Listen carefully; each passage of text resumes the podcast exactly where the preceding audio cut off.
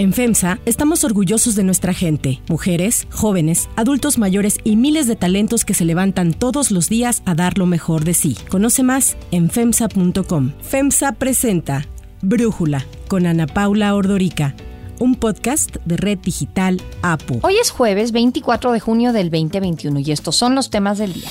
Dentro de toda la violencia electoral que vivimos antes del 6 de junio, pues ayer detuvieron al alcalde electo de Cazones, Veracruz, Omar Ramírez, y resulta que él es el principal sospechoso del asesinato del candidato René Tobar, para el cual trabajaba. Lo hizo para quedarse con su puesto. Dime de qué país compraste vacunas y te diré cómo va la pandemia. En Chile, Bahrein y Mongolia, que le apostaron a las vacunas chinas contra la COVID-19, ahora sufren rebrotes. Con 184 votos a favor, dos en contra de Estados Unidos e Israel y tres abstenciones, la ONU aprobó una resolución para demandar el fin del embargo económico a Cuba. Pero antes vamos con el tema de profundidad.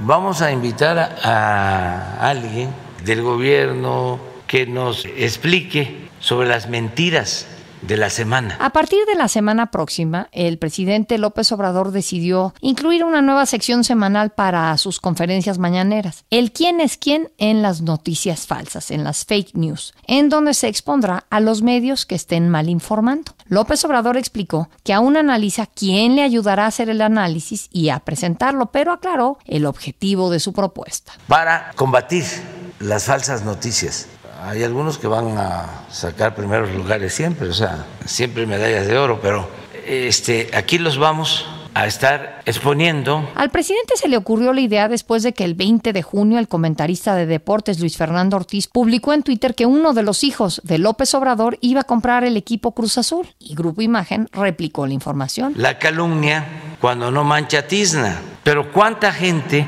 se queda con eso. También recordó que a uno de sus hijos lo sacaron durante mucho tiempo con un Ferrari y no era él. Aprovechó para decir que sus adversarios son muy inmorales, pues el conservadurismo tiene la mentira y la hipocresía como mantra. El anuncio se da después de casi dos semanas de que el presidente ha culpado de la derrota de Morena en la Ciudad de México a una campaña de los medios en su contra. López Obrador dice que la clase media que se informa a través de medios como Reforma fue víctima de la manipulación de los medios y les recrimina ser aspiracionistas. Sin embargo, hay un doble discurso en el presidente, pues aunque defiende la libertad de expresión, desde el inicio de su gobierno constantemente se lanza contra la prensa, sobre todo cuando se publican notas que no le favorecen. Y así los ha llamado prensa fifí, ampa del periodismo, manipuladores, están mostrando el cobre, medios conservadores, medios pasquines al servicio del conservadurismo. Existe una prensa fifí.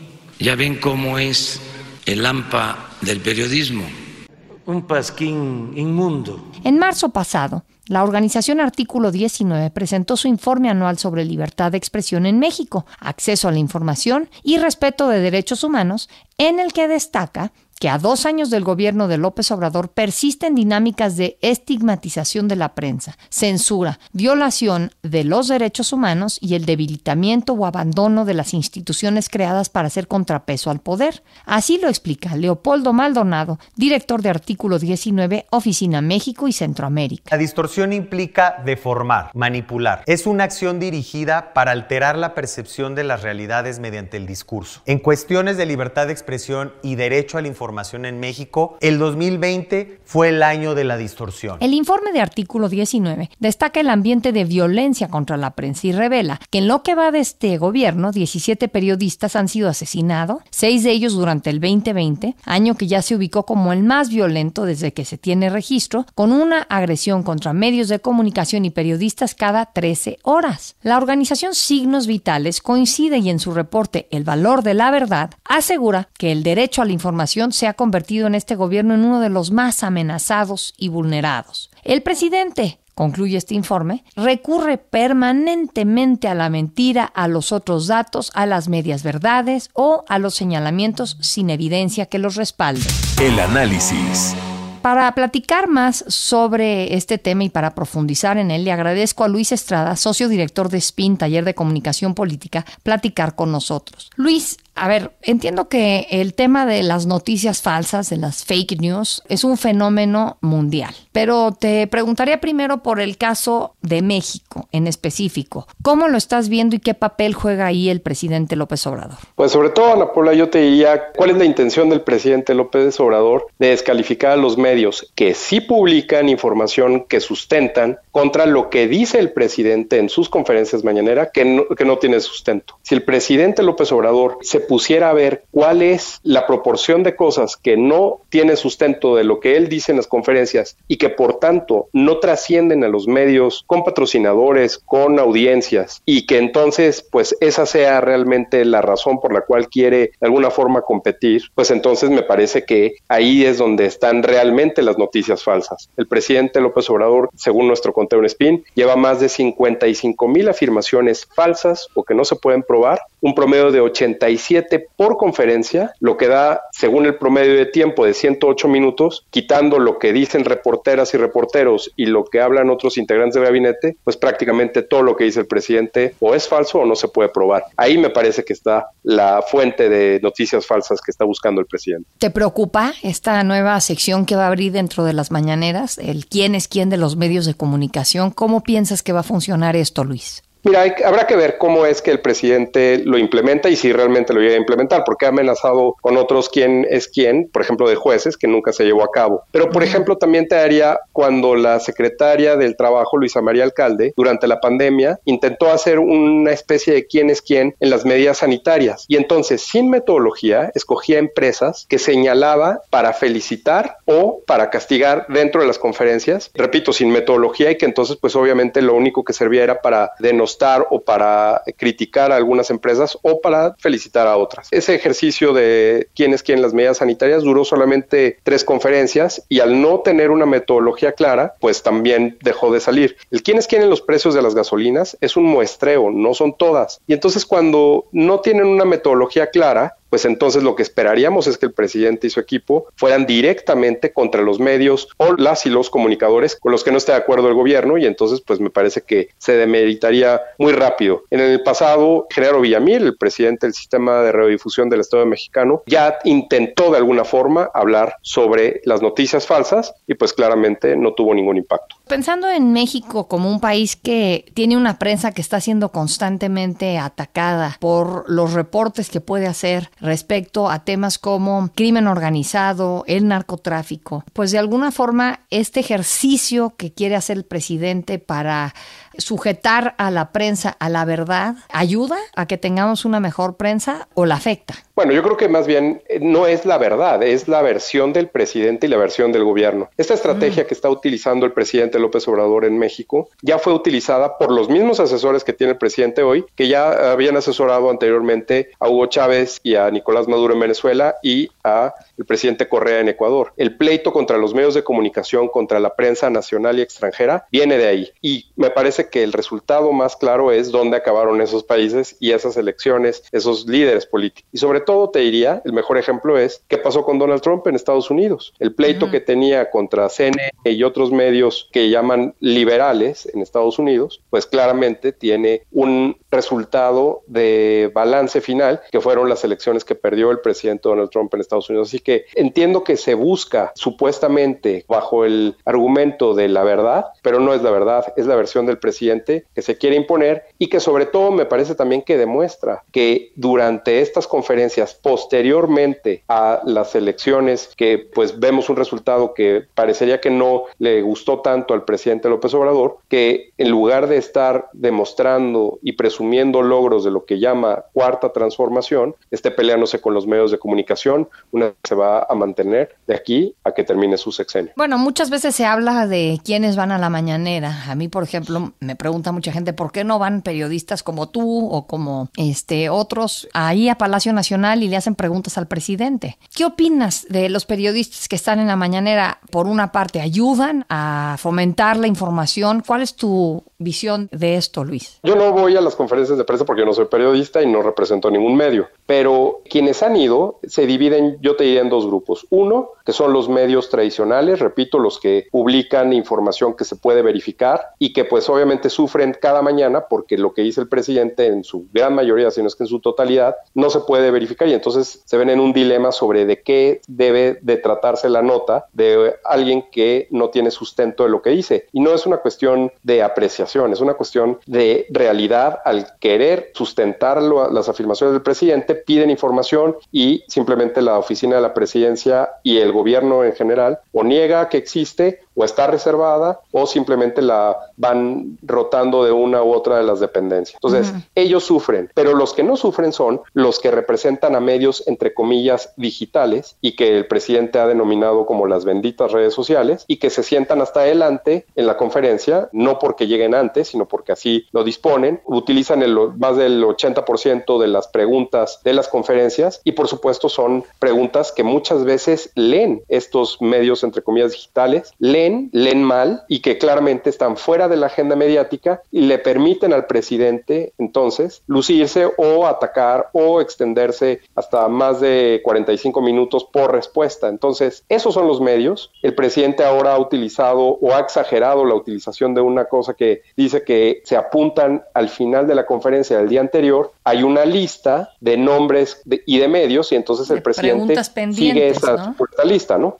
Un poco como lo que mencionas, pienso en la pregunta sobre si hacer un Disneylandia en Texcoco, ¿no? Sí, como en ese caso hay, yo te diría de las 10 preguntas que se hagan en promedio por conferencia, pues por lo menos 6 o 7 son de ese tipo. Así que no, no hay oportunidad. ¿Preguntas plantadas? Sí, mira, no, no podemos saber porque no tenemos evidencia para probar directamente que estén plantadas, pero son medios, repito, digitales, que se sientan en las dos primeras filas, que leen las preguntas, que no saben las palabras que están utilizando porque lo leen mal. Y para colmo, el presidente muchas veces les dice, muy buena tu pregunta, qué buena pregunta hace. Luis Estrada, muchísimas gracias por darnos tu análisis y platicar con nosotros. Unifin es un orgulloso impulsor del talento y los empresarios hechos en México. Brindamos asesoría y soluciones financieras para llevar a tu empresa al siguiente nivel. Unifin presentó el análisis. Unifin, poder para tu negocio.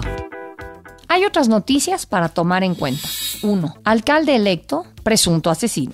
Omar Ramírez Fuentes, alcalde electo de Cazones en Veracruz, fue detenido junto con otra persona como presunto autor intelectual del asesinato de René Tobar, quien fue candidato de Movimiento Ciudadano en ese municipio. Tobar fue asesinado a balazos dos días antes de la elección del 6 de junio y el partido nombró a Omar Ramírez porque era su suplente y jefe de campaña. Bueno, pues el pasado 10 de junio, Ramírez recibió la constancia de mayoría que lo convirtió en el alcalde electo de Cazones. Ayer, en su conferencia mañanera, el presidente Andrés Manuel López Obrador se refirió al tema. Querer salir adelante, destacar como sea, pasando por encima de todo, ese aspiracionismo produce mucha infelicidad. Acabamos de resolver o está en proceso de saberse que a uno de los candidatos que asesinaron en Veracruz, en el municipio de Cazones, Veracruz, ¿se acuerdan? Antes de la elección. Bueno, pues uno de los posibles involucrados, de acuerdo a las investigaciones, era su jefe de campaña para él quedarse como candidato y ganar. Dos, ya no hay pandemia. Durante la presentación del proyecto Desarrollo Turístico Integral de la Huasteca Potosina, el secretario de Turismo, Miguel Torruco, aseguró que ya se acabó la pandemia. Ya no estamos en pandemia, ya pasaron las elecciones ya es tiempo ahora sí de que todos esos proyectos se les comente y se les invite. Sin embargo, después de varias semanas de reducción de contagios en México, los casos de COVID-19 vuelven a repuntar en varias zonas del país, lo que ha encendido las alarmas ante una posible tercera ola a pesar de los avances en la vacunación, que pues son lentos, pero sin duda han estado avanzando. Y bueno, es que en el mundo depende de qué vacunas han comprado y aplicado los países, cómo va avanzando la pandemia. Aquellos que han recurrido mayoritariamente a las vacunas fabricadas por China están sufriendo rebrotes, lo que sugiere que esas vacunas pueden no ser tan eficaces en la lucha contra el coronavirus y sus variantes. Así lo revela una investigación del New York Times que ha reportado los casos de las islas Seychelles, Chile, Bahrein y Mongolia que han utilizado en su mayoría las vacunas chinas Sinopharm y Sinovac. Según datos de Our World in Data, en esos cuatro países, entre el 50 y el 68% de la población ya fue completamente vacunada. O sea, han vacunado a más porcentaje de la población que Estados Unidos, en donde alrededor del 45% de la población está completamente vacunada. Pero ahí, en Estados Unidos, han utilizado las vacunas de Pfizer y de Moderna y los casos han caído un 94% en seis meses. Apenas el martes, el presidente de Chile, Sebastián Piñera, anunció que ante el repunte de casos están estudiando la posibilidad de aplicar una tercera dosis de refuerzo. El New York Times alerta que disparidades como estas podrían crear un mundo en el que emerjan de la pandemia tres tipos de países. Los ricos que usaron vacunas de Pfizer y Moderna, los pobres que están lejos de vacunar a sus ciudadanos y los que están completamente vacunados pero solo parcialmente protegidos. Para Brújula, el doctor Alejandro Macías, infectólogo e investigador de la Universidad de Guanajuato y excomisionado federal contra la influenza, nos dice que el desarrollo de las vacunas fue muy rápido y varias de ellas se adquirieron sin tener resultados finales de su eficacia, pues de lo contrario se corría el riesgo de salir de la fila del mercado internacional. Pero agrega lo siguiente. Ahora, sin embargo, ya tenemos más de seis meses de uso de vacunas y sabemos que hay algunas mejores que otras. Particularmente, por ejemplo, las vacunas de ARN mensajero, la de Pfizer y Moderna son muy buenas. No así la vacuna CureVac o CureVac de Alemania, eh, que es de ARN mensajero, pero que se ha visto en los estudios de fase 3 que no funciona bien. Al respecto de las vacunas de adenovirus, sabemos que funciona muy bien la de AstraZeneca, pero nos falta información suficiente, por ejemplo, para la vacuna de Gamaleya y todavía también para la vacuna de Cancino. Creo también de la vacuna de Johnson Johnson ya tenemos buena información. Eh, finalmente, de las vacunas de coronavirus, básicamente de las vacunas chinas de Sinovac y Sinopharm, sabemos que son seguras, pero que por desgracia son muy poco eficaces para evitar la enfermedad o la infección asintomática y que permiten que siga la transmisión comunitaria del virus, aunque parece que son muy buenas para evitar la enfermedad grave y la muerte. México también ha apostado a las vacunas chinas. Apenas el martes pasado el canciller Marcelo Ebrard informó que el país ya tiene 50 millones de vacunas de Pfizer, BioNTech, AstraZeneca, Oxford, pero también incluyó las chinas Sinovac y CanSino, además de la rusa Sputnik V y la de Johnson Johnson. Recibimos ya la confirmación de que tendremos una ampliación hasta 22 millones de dosis entre esta fecha y el mes de julio por parte de Sinovac y una nueva vacuna que estaría llegando a México muy pronto que se llama Sinopharm o Sinopharm.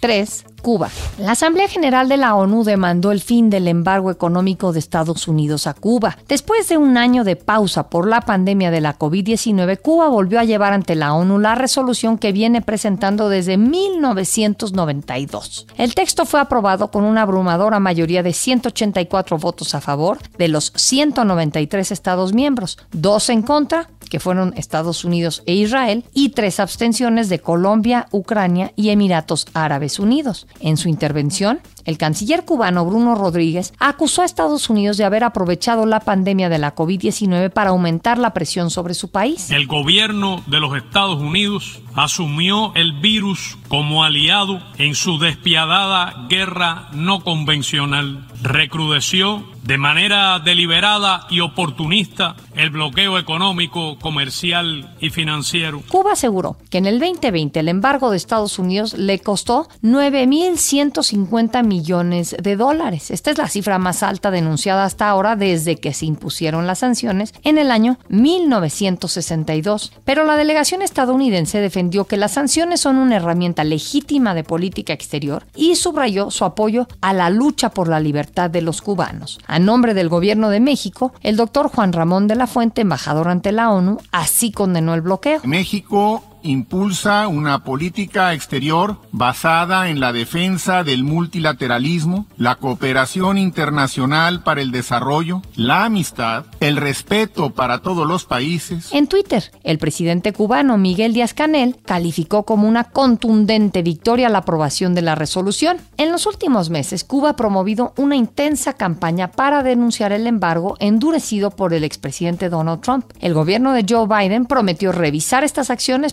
pero por el momento no ha habido avances. Yo soy Ana Paula Ordorica. Brújula lo produce Batseba Feitelson. En la redacción, Elizabeth Rangel. En la coordinación, Christopher Chimal. Y en la edición, Omar Lozano. Yo los espero mañana con la información más importante del día. Oxo, Farmacias ISA, Cruz Verde, Oxo Gas, Coca-Cola FEMSA, Invera, Torrey y PTM son algunas de las muchas empresas que crean más de 245 mil empleos tan solo en México y generan valor como parte de FEMSA. FEMSA presentó Brújula con Ana Paula Ordorica, un podcast de Red Digital APO.